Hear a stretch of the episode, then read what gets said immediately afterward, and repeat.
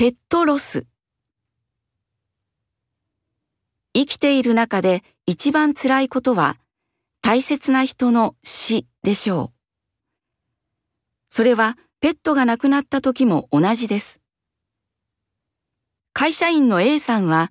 12年間一緒に生活した愛犬のココを事故で亡くしました。A さんは仕事中に時々ココを思い出して泣いてしまっていたのですが、次のペットを飼ったらどう早く元気を出して、と同僚に言われて、泣いてはいけないと思ったそうです。A さんはその日から眠れなくなって、どんどん体調が悪くなってしまいました。でも、ある日、ペットの猫を病気で亡くした友達に会って、二人で泣きながらペットのことを話したら、少し心が軽くなったそうです。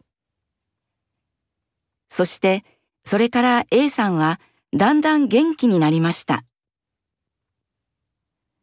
大切なペットが亡くなって悲しく辛い気持ちになることをペットロスと言います。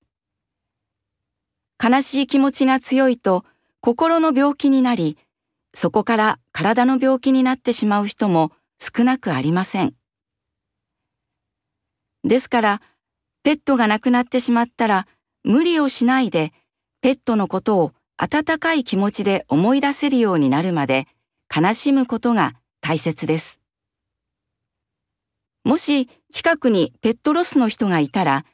何かをアドバイスするのではなく一緒に悲しんであげてください。